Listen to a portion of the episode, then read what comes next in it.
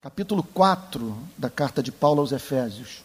Se você quer saber o que a Bíblia tem a dizer sobre essa instituição que é tão importante para a sua e para a minha vida, a igreja, é de fundamental importância que você se debruce sobre esse capítulo 4. É um texto central para a construção de qualquer eclesiologia, de qualquer é, é, teologia voltada para o tema igreja. Poucas passagens nos mostram a importância da igreja aos olhos de Deus, como a que nós examinamos na segunda-feira passada. Permitam-me, então, fazer uma breve recapitulação do que nós vimos, porque é um excelente preâmbulo para o que vem em seguida. Pois o que vem em seguida é a aplicação prática das doutrinas expostas a partir do versículo 1. Rogo-vos, pois eu, o prisioneiro no Senhor, que andeis de modo digno da vocação a que foste chamado. Essa é uma forma de nós vermos a vida cristã. Andar de modo digno da nossa vocação. É, é pensar em termos sempre do Evangelho e desse chamado soberano de Deus para vivermos em comunhão com o Pai, no poder do Espírito, por meio do sacrifício do Filho. Então, é da essência do cristianismo nós regularmos as nossas ações à luz desse chamamento. Em tudo aquilo que fazemos, pensarmos no quanto a decisão que estamos para tomar se ajusta à beleza dessa vida que o Espírito Santo nos chamou a viver. Rogo-vos, pois eu, prisioneiro no Senhor, que andei de modo digno da vocação que foi chamado. Agora, o que significa, do ponto de vista da nossa relação intramuros, da nossa relação com os irmãos na fé, viver de modo digno da nossa vocação. O que o apóstolo Paulo está dizendo é que viver de modo digno da nossa vocação significa amar os cristãos.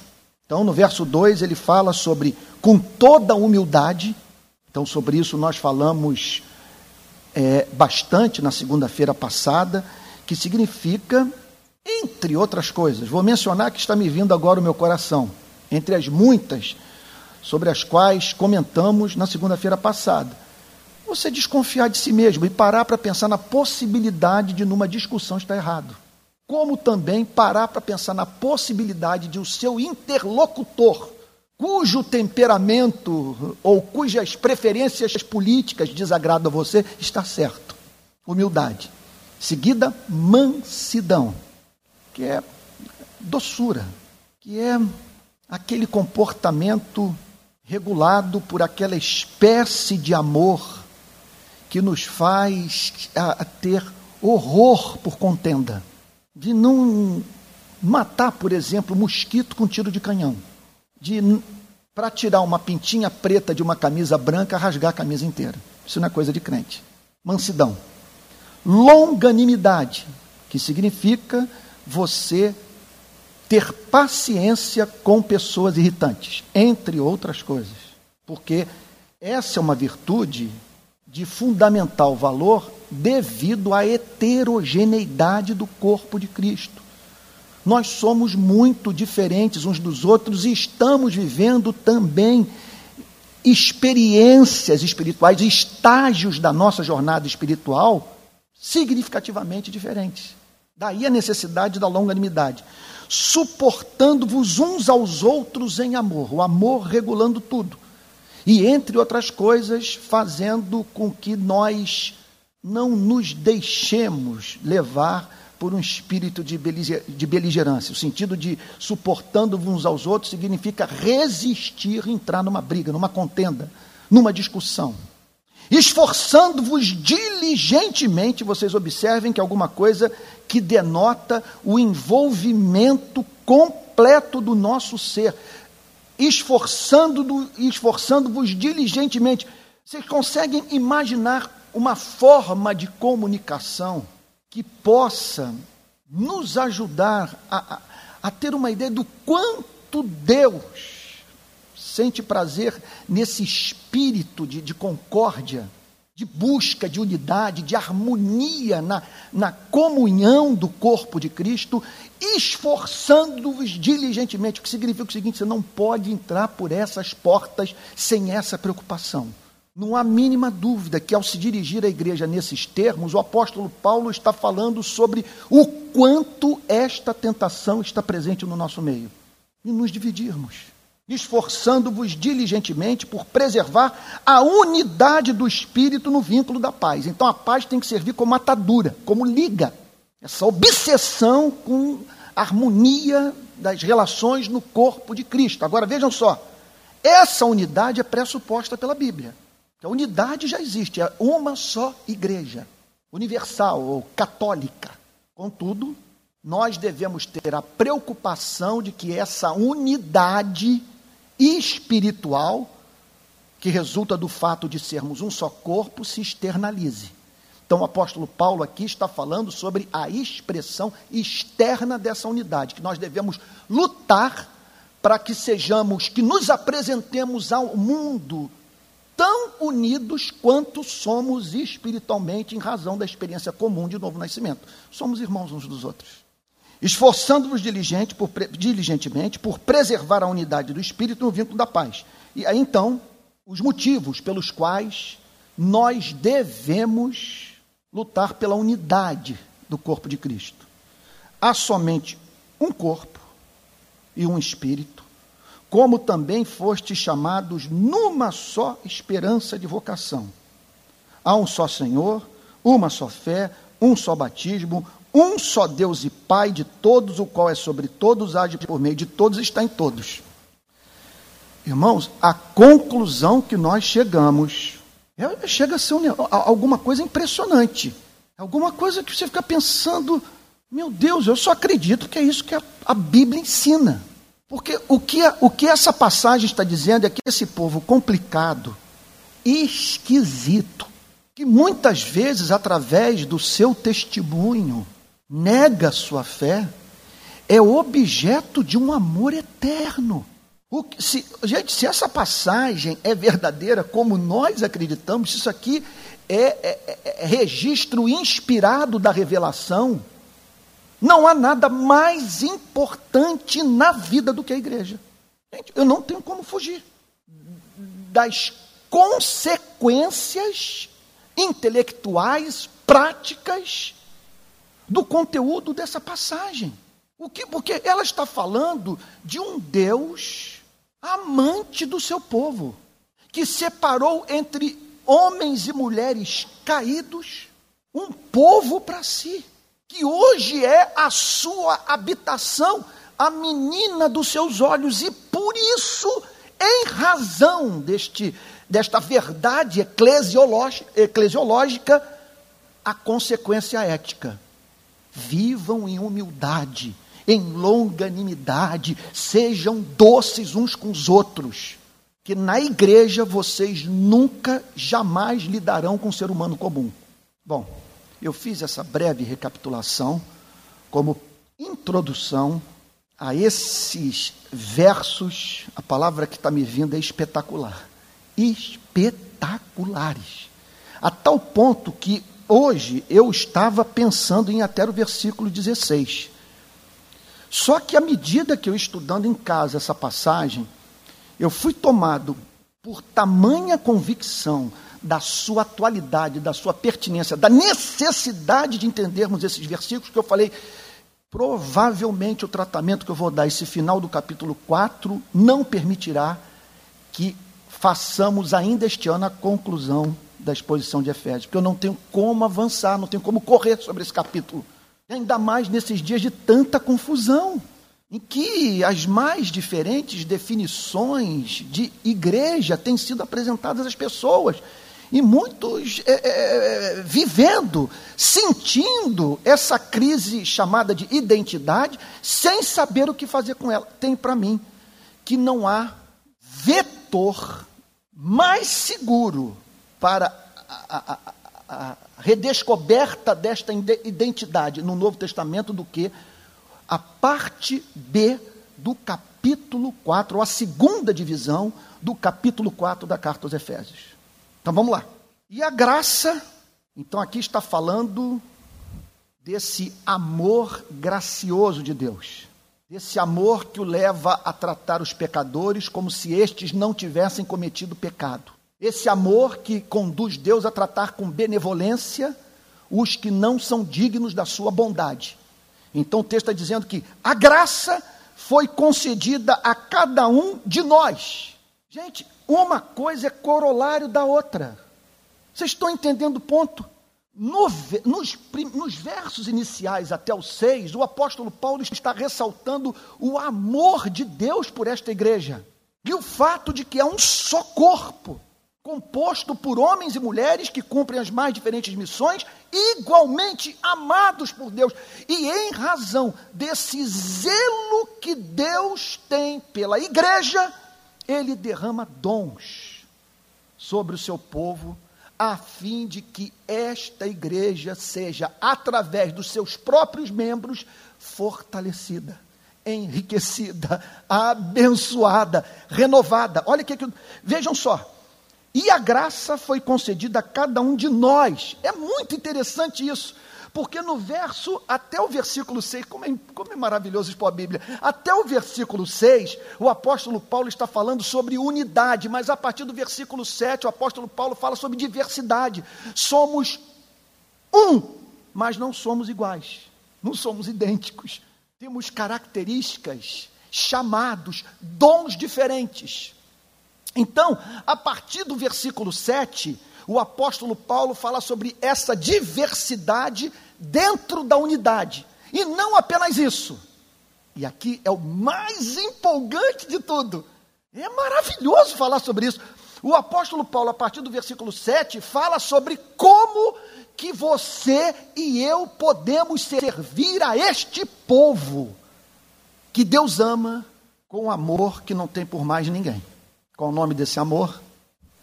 Está na Bíblia amor eletivo, amor que o levou a separar sua vida, a fim de que você pudesse fazer parte da comunhão eterna da Trindade. Então, a graça foi concedida. O que significa, portanto, que você, você passa por essa operação especial do Espírito Santo, você é regenerado, você é chamado eficazmente, experimenta esta obra maravilhosa de conversão, que desemboca em justificação, adoção, obrigado, início do processo de santificação, mas há uma outra operação do Espírito Santo na sua e na minha vida, de, de uma natureza diferente ele fala aqui sobre a graça que é concedida a cada um de nós. É um modo particular de Deus tratar você, equipando a fim de que você sirva a este povo pelo qual Jesus Cristo derramou seu sangue na cruz. A graça foi concedida a cada um de nós segundo a proporção do dom de Cristo. Então, notem que o texto está falando, né, é, é, que, é, que é muito evidente nessa passagem, é que é o próprio Cristo lidando de modo misterioso, secreto, oculto na sua vida, equipando a fim de que, através do contato com você, os santos sejam edificados. Olha o que o texto diz. E a graça foi concedida a cada um de nós, segundo a proporção do dom de Cristo, porque é Cristo que concede esse dom de acordo com a sua soberana vontade. E aí está o mistério. Segundo a proporção do dom de Cristo. Alguém já disse que a nós nos cabe aprofundar o ministério e a Deus a enlarguecê-lo. É Deus que vai determinar a extensão da nossa atividade ministerial, da eficácia, do sucesso, da amplitude desse dom é como lhe apraz, segundo a proporção do dom de Cristo. A maravilha é que eu não serei cobrado por não ter feito aquilo para o que eu não fui preparado para fazer. Ele vai pedir é que eu multiplique os talentos que me deu. Em conexão a isso, o apóstolo Paulo menciona Isaí, é, o Salmo 68, versículo 18. Por isso diz: quando ele subiu às alturas, quando foi que o Senhor Jesus subiu às alturas? No dia que os seus, so, seus pés se desprenderam do solo de Israel. Quando ele foi assunto aos céus. Quando ele tomou assento à direita do Deus Pai Todo-Poderoso. Quando ele subiu às alturas, levou cativo o cativeiro e concedeu dons aos homens. Os estudiosos do texto, e nesse ponto eu tenho que reconhecer, eu precisei dos dois mil anos de história do cristianismo para entender essa passagem. Sozinho eu não, não ia conseguir. Daí, abro um parênteses aqui para lhes falar sobre a importância de nós, pregadores, estarmos é, é, é, munidos de bons comentários bíblicos, de nos afadigarmos no domínio da língua inglesa, sem a qual não dá para ser teólogo hoje. Infelizmente, gostaria de não falar isso porque nós não temos as melhores obras traduzidas para o português. Então nós precisamos de dicionários, nós precisamos de léxicos, nós precisamos saber, quando nos deparamos com uma passagem complexa como essa, o que foi dito pelo Espírito Santo à sua igreja nesses dois mil anos. Daí vocês vejam como que o princípio da reforma protestante tem que ser visto por nós com, uma cer com certo cuidado.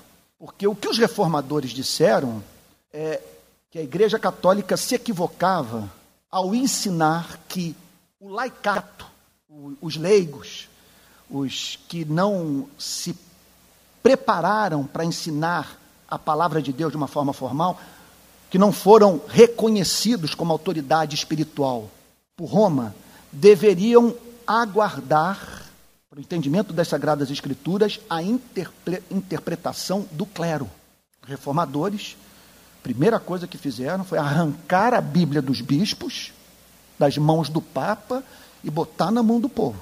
Então, a primeira coisa que Lutero fez foi parar com esse negócio do povo alemão ter que aprender latim para estudar a Bíblia, a Vulgata Latina.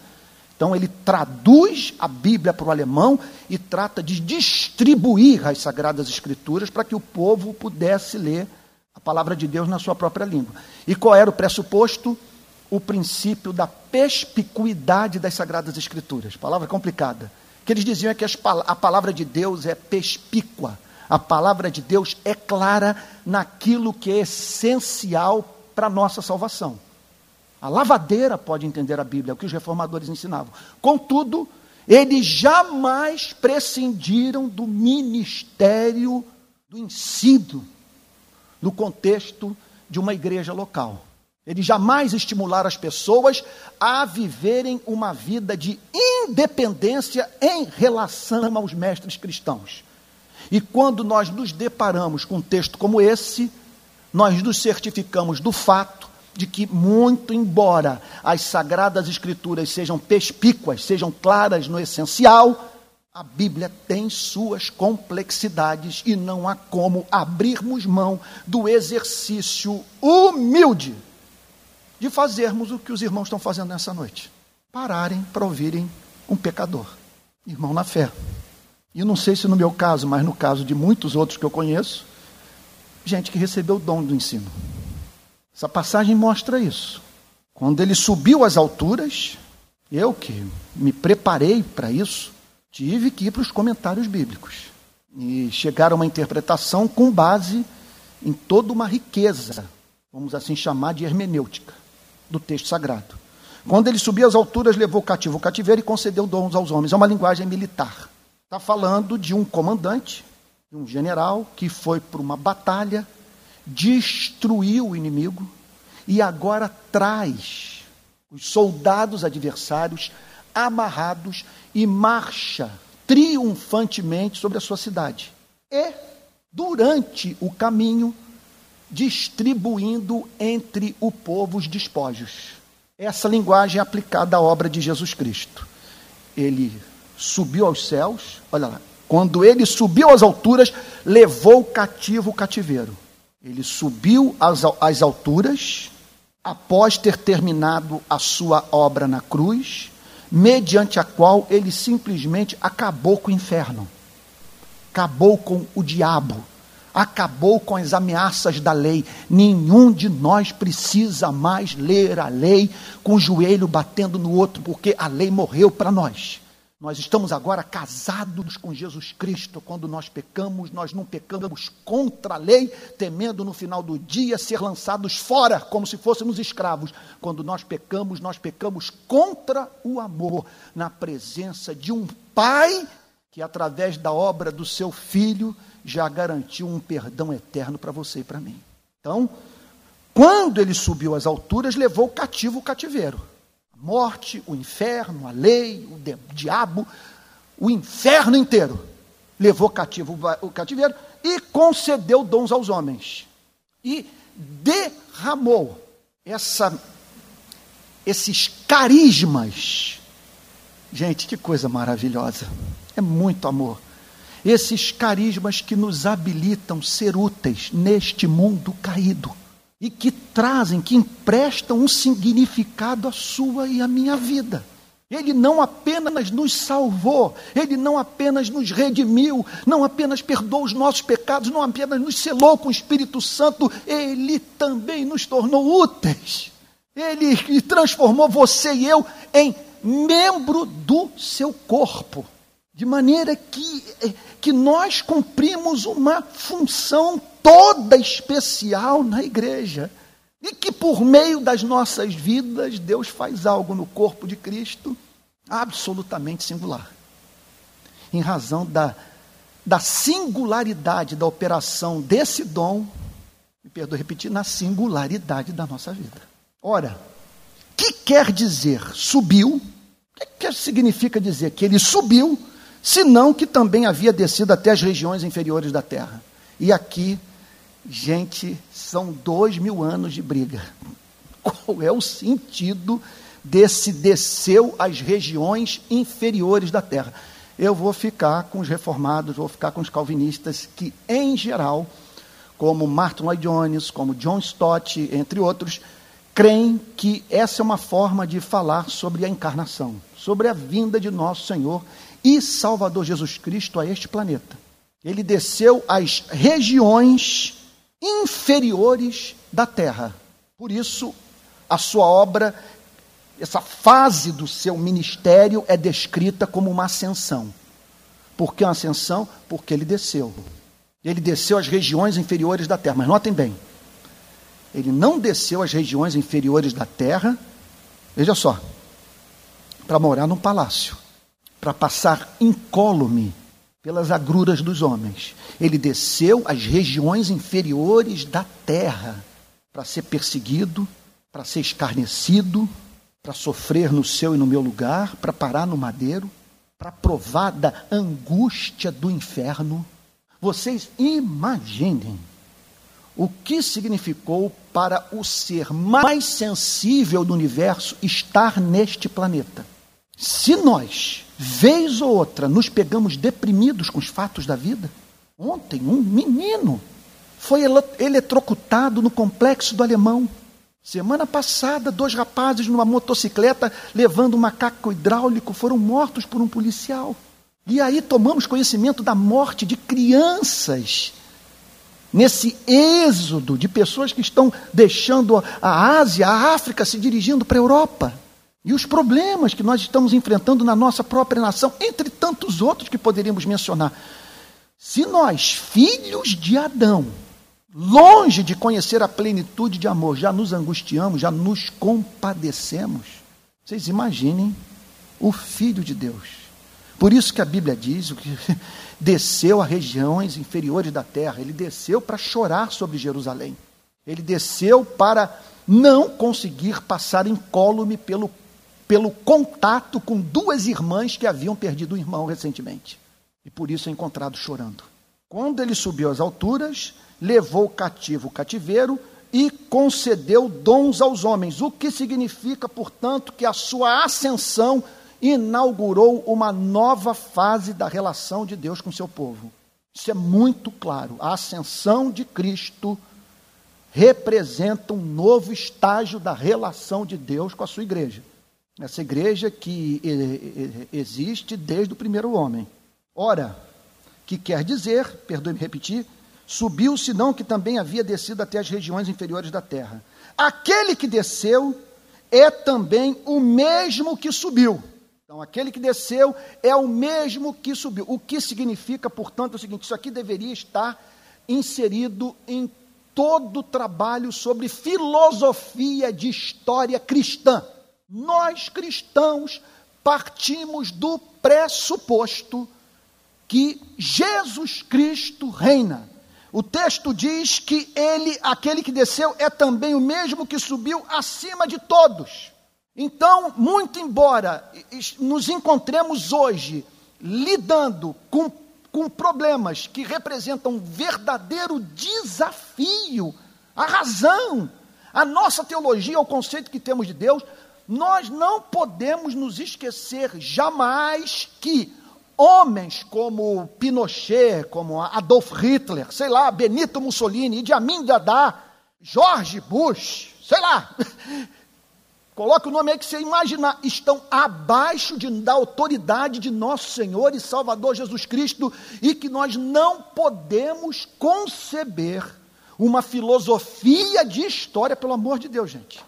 Tem, tem pastor ensinando isso hoje na internet, que nos leva, quando tragédias naturais ocorrem, conflitos das mais diferentes naturezas acontecem, que trazem sofrimento e dor ao homem, a gente sentir pena de Deus.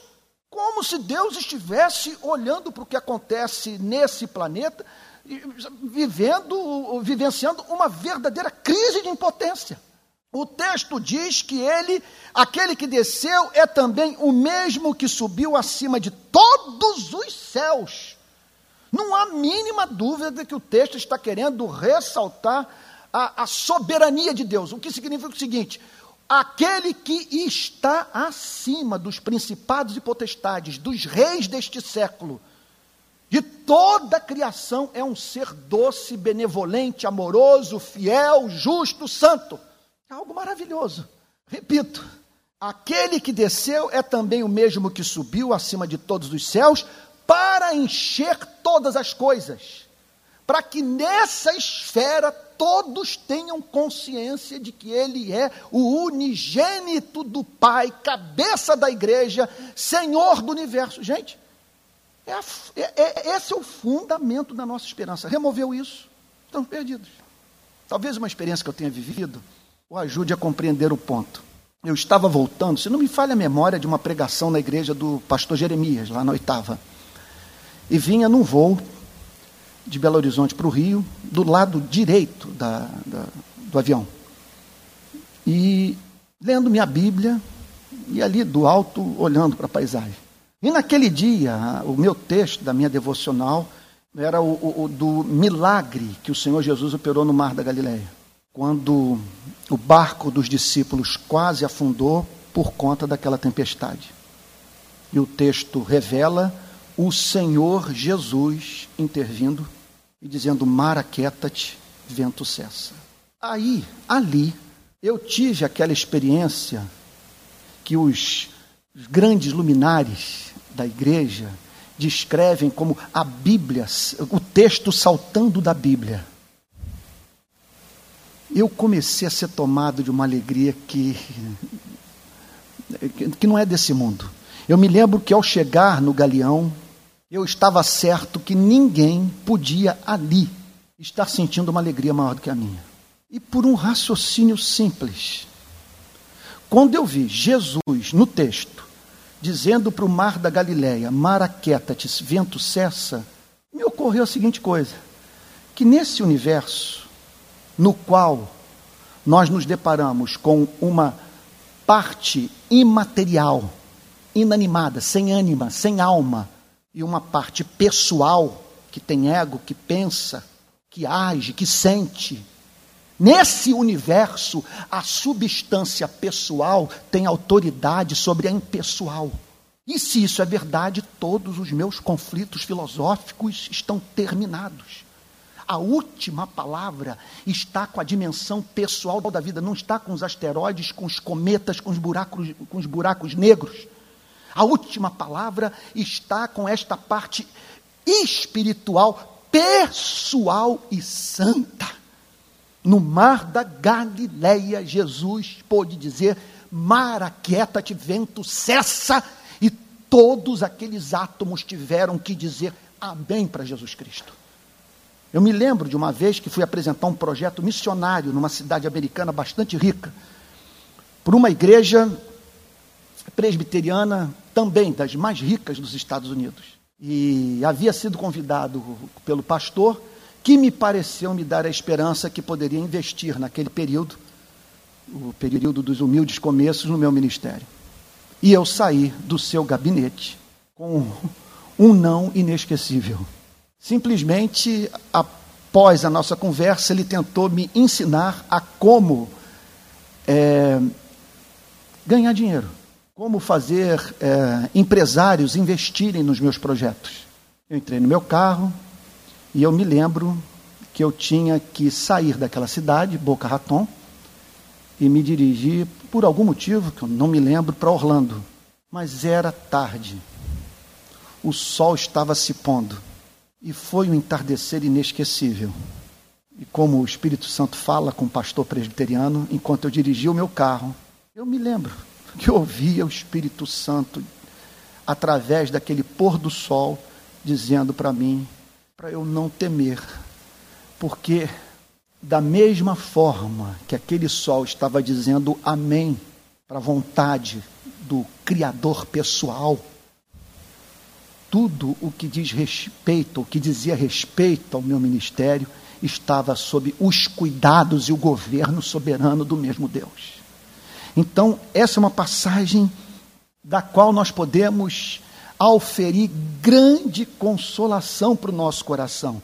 Ora, o que quer dizer que subiu, senão que também havia descido até as regiões inferiores da terra? Aquele que desceu é também o mesmo que subiu acima de todos os céus para encher todas as coisas. E aí então, desta posição de autoridade, nós podemos ser levados a acreditar que o nosso Deus está exclusivamente preocupado com o que acontece no Palácio de Buckingham, ou no Champs-Élysées, ou na Casa Branca, ou na sede da ONU em Nova York.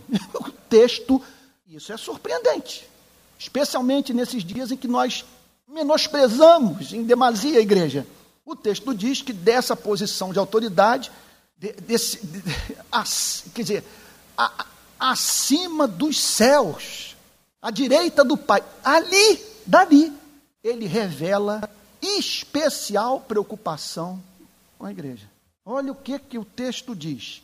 Vejam só, ele mesmo, me permitam repetir eh, aqui o versículo 10. Aquele que desceu é também o mesmo que subiu acima de todos os céus para encher todas as coisas.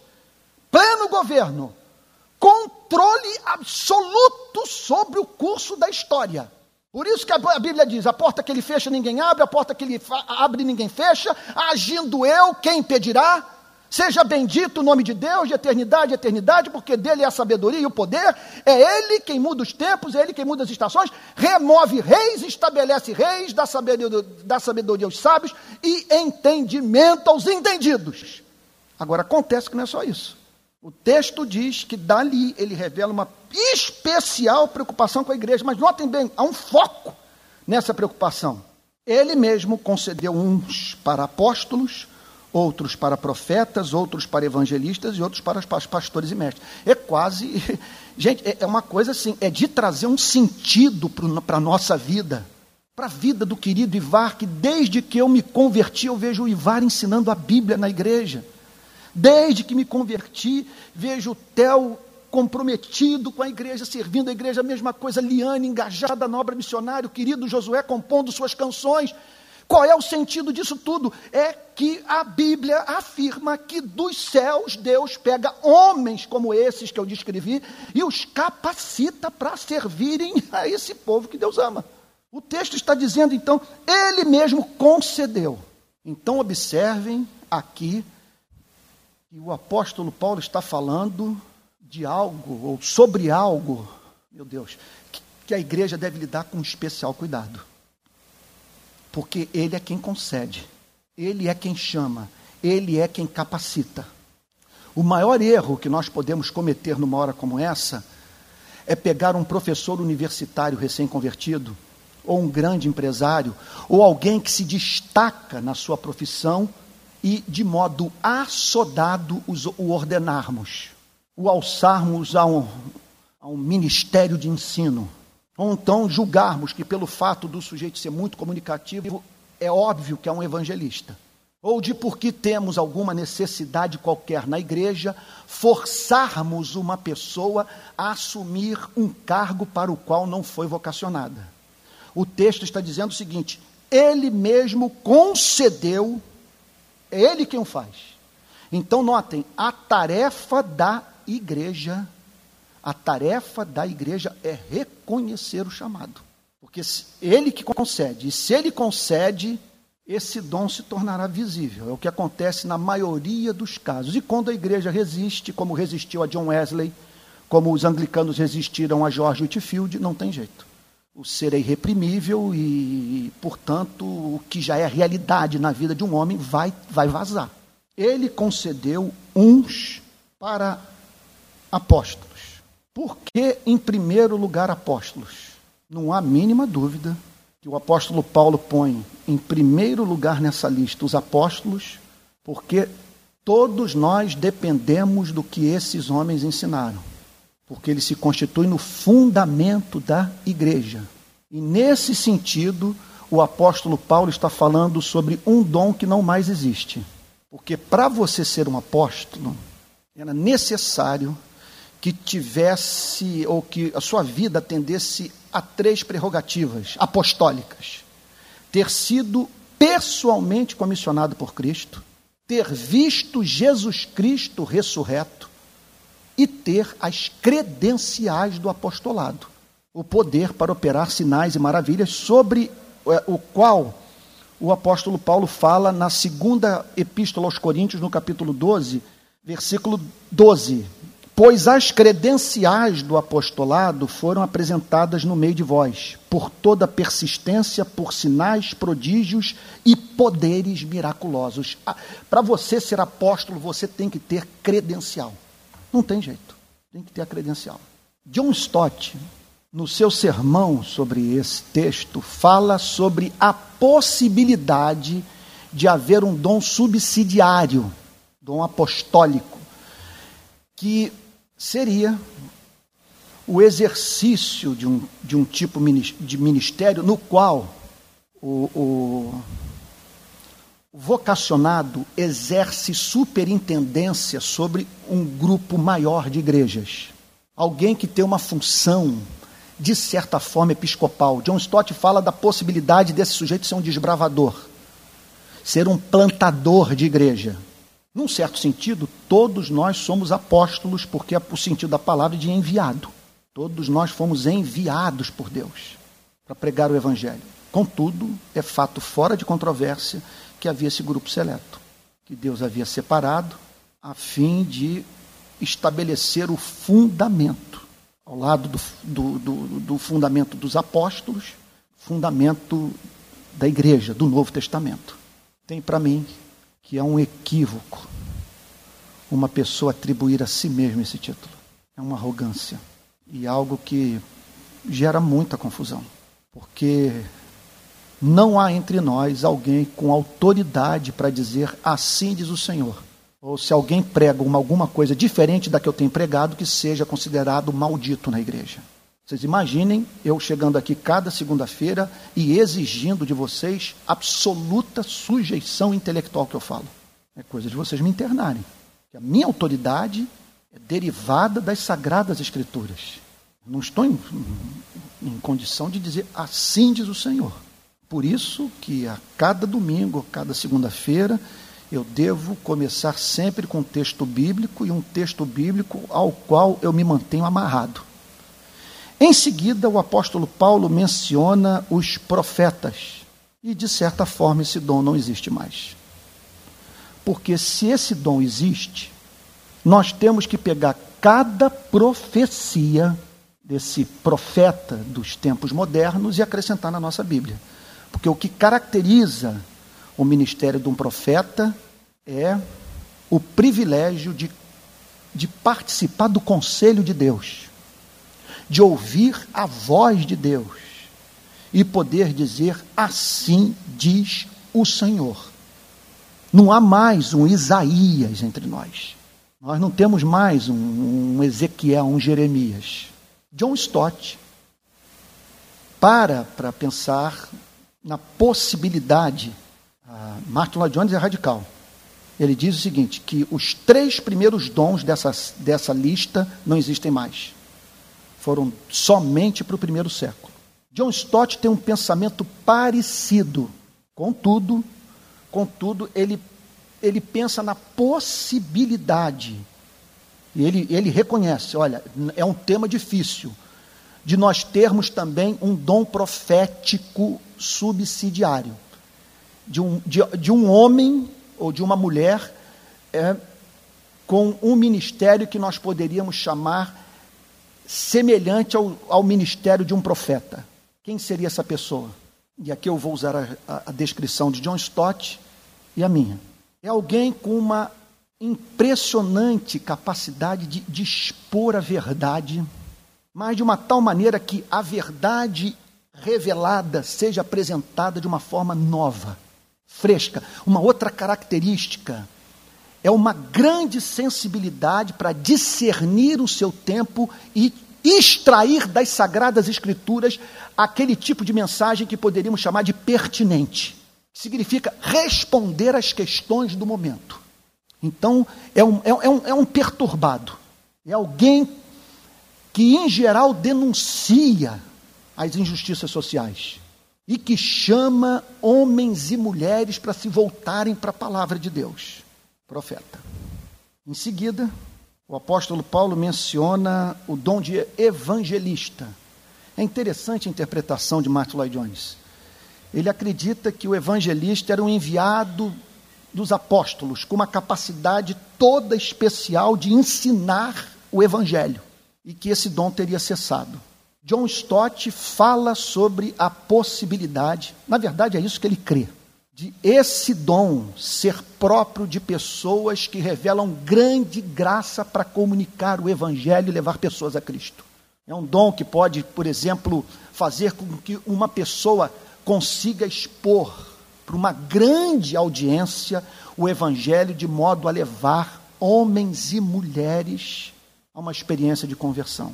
É bem verdade, portanto, que todos nós somos chamados por Deus para pregar o Evangelho. Contudo, na vida de alguns irmãos nossos, esse dom ele, ele, ele ganha proeminência.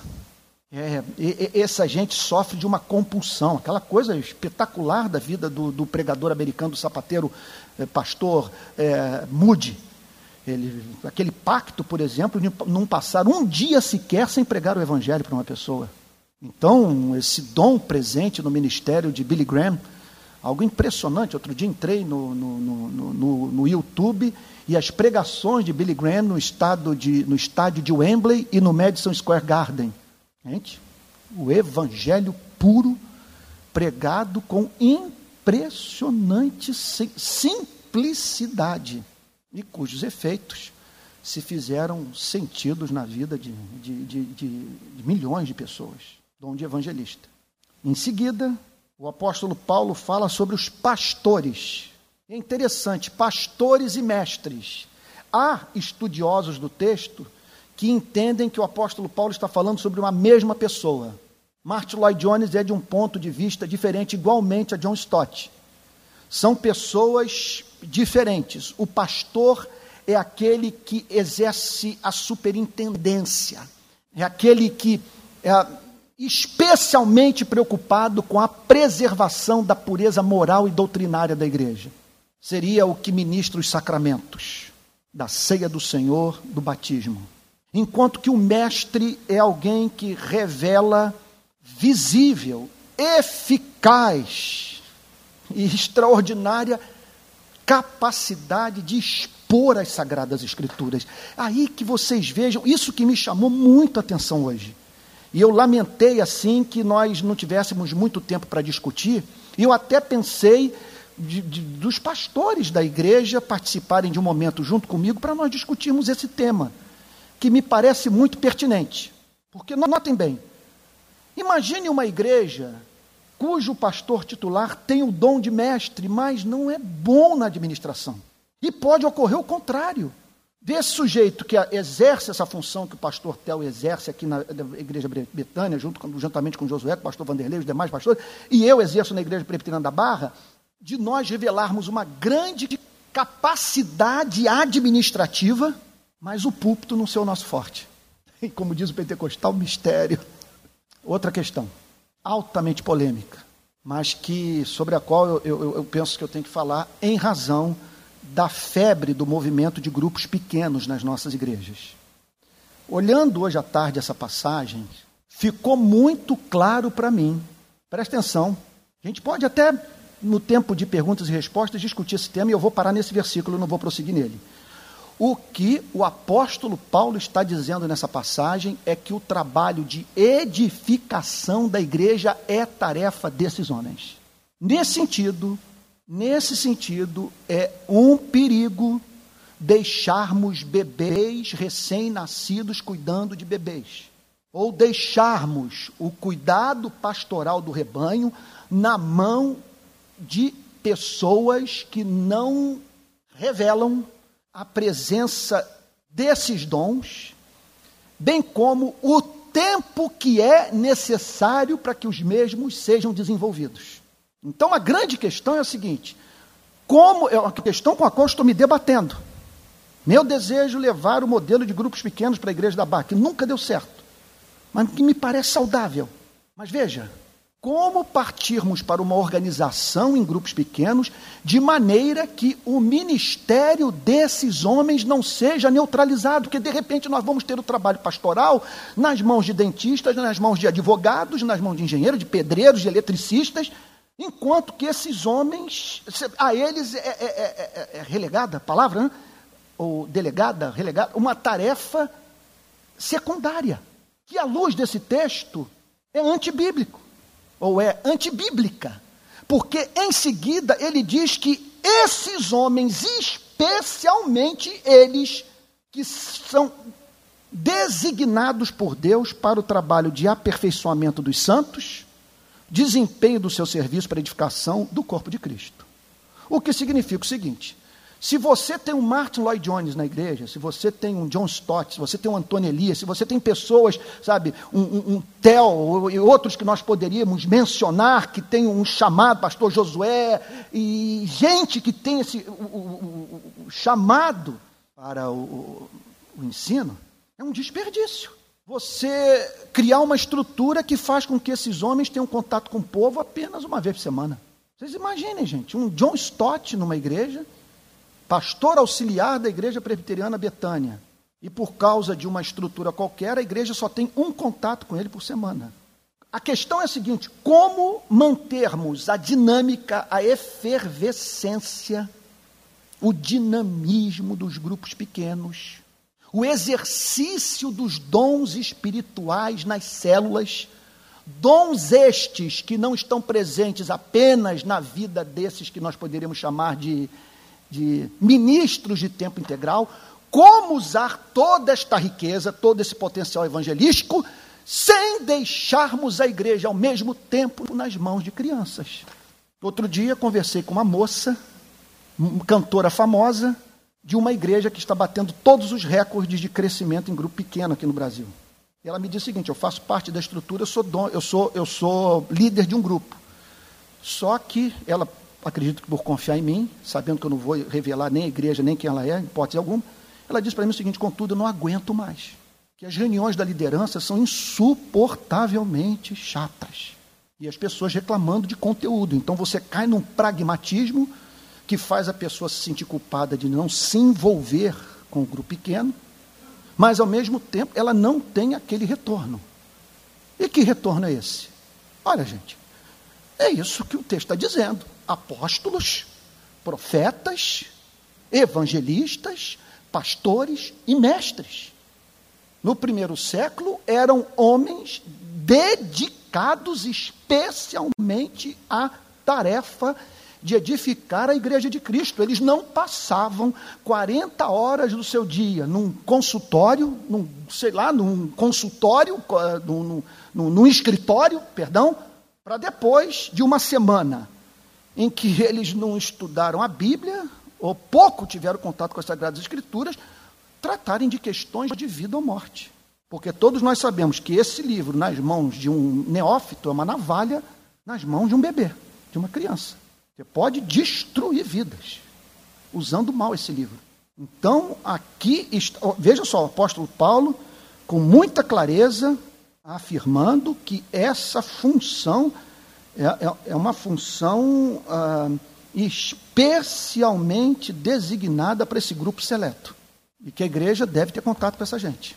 E que nós não podemos criar nenhum modelo de igreja que impeça a igreja de ter contato com os expositores bíblicos, com os mestres. Gente,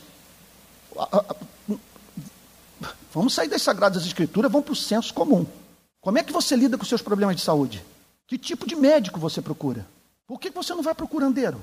Por que, que quando você ouve falar que esse médico é uma pessoa que muito estudou e que revela grande habilidade e tem um histórico de solução de casos difíceis, por que, que não é justamente esse médico, por mais que você gaste dinheiro, que você procura para cuidar da sua saúde?